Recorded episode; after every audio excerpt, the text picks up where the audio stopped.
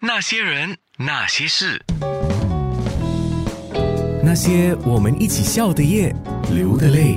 那些人那些事。今天安娜是在新加坡，罗时峰罗大哥是在台湾。各位新加坡的朋友，大家好。目前一般跟我年纪相仿的，都会叫我大牛，比较亲切。那年轻世代碰到我都会叫 Daniel，或者加一个 Daniel 哥这样。罗时峰这个大牛的外号，后来我去 Google 了一下，原来华视的综艺节目《双星报喜》，八哥跟周美仪嘛，他们主持的节目，然后你演的戏缝里面的大牛。对，然后就开始在节目当中，由周美仪大姐一直叫我大牛大牛，叫叫到坊间所有人大家都知道，啊，很亲切的一个称号啊，呃，非常棒。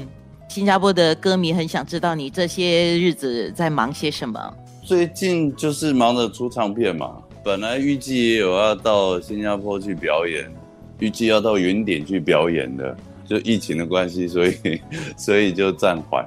出片之前都在在录音，就比较忙碌一点。感觉上你好像瘦了很多啊！对，因为我去年生了一场大病，开个刀就整个就消瘦。消瘦以后就不敢太胖，我就维持在比之前还消瘦的一个身形。我觉得这样很好，我也自己觉得很轻盈。我有在固定持续的做运动了。五年前开始进入健身房，就开始做重训。然后一直有在维持，所以现在体态保持的还不错啊。照镜子看起来也觉得很舒服。哎，我在等你说，我觉得自己挺帅的这样子。哎，对啊，所以我这一次的这个专辑封面，很多人以为是维里安呢。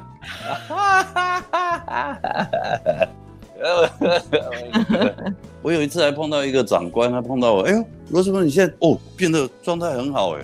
哦，你很有职业道德，他这样跟我讲，他说我有职业道德，他就是没有破坏市容是吧？哎，没有没有，你现在也是 YouTube 频道叫罗时峰 DL，就 Daniel，DL 不务正业啊，哎，我也想做 YouTuber，是这样，因为其实我本来这十年当中也是有点半退休状态，也年纪大了，然后就是做自己想做的事情。我也运气很好，固定大概每一年都会出一张片嘛。那我也只有出片的时间才会上上电视做点宣传，平常时间我就可能就宅在家里。那我一个外甥，他本身也是在这个行业幕后行业，那他有一个很强大的一个团队，那他就跟我讲了一年多的时间，他说：“狗丁啊，鼓掌，金马哦，自媒体时代，现在年轻人都是往这方面去走。”啊，你又常常又不上电视，你不上电视，你久了以后，年轻人可能会不认识你哦。我跟你讲啊，放心，你交给我，我来帮你设计，我来帮你弄这样子。然后我们摄影机就两三机这样跟着你，截取一些好笑的画面或是一些镜头。觉得我适合吗？因为我没有办法像年轻人说，哇，拿个手机就这样自拍啊，然后这样，最后又被他说服。朋友啊，如果在家里无聊哈。八九分钟、十分钟，来看一看。上厕所的时候看，或者等公车的时候看，或者在家里看，或是睡前看一下，这样笑一笑，欢乐就过一天了啊！对呀。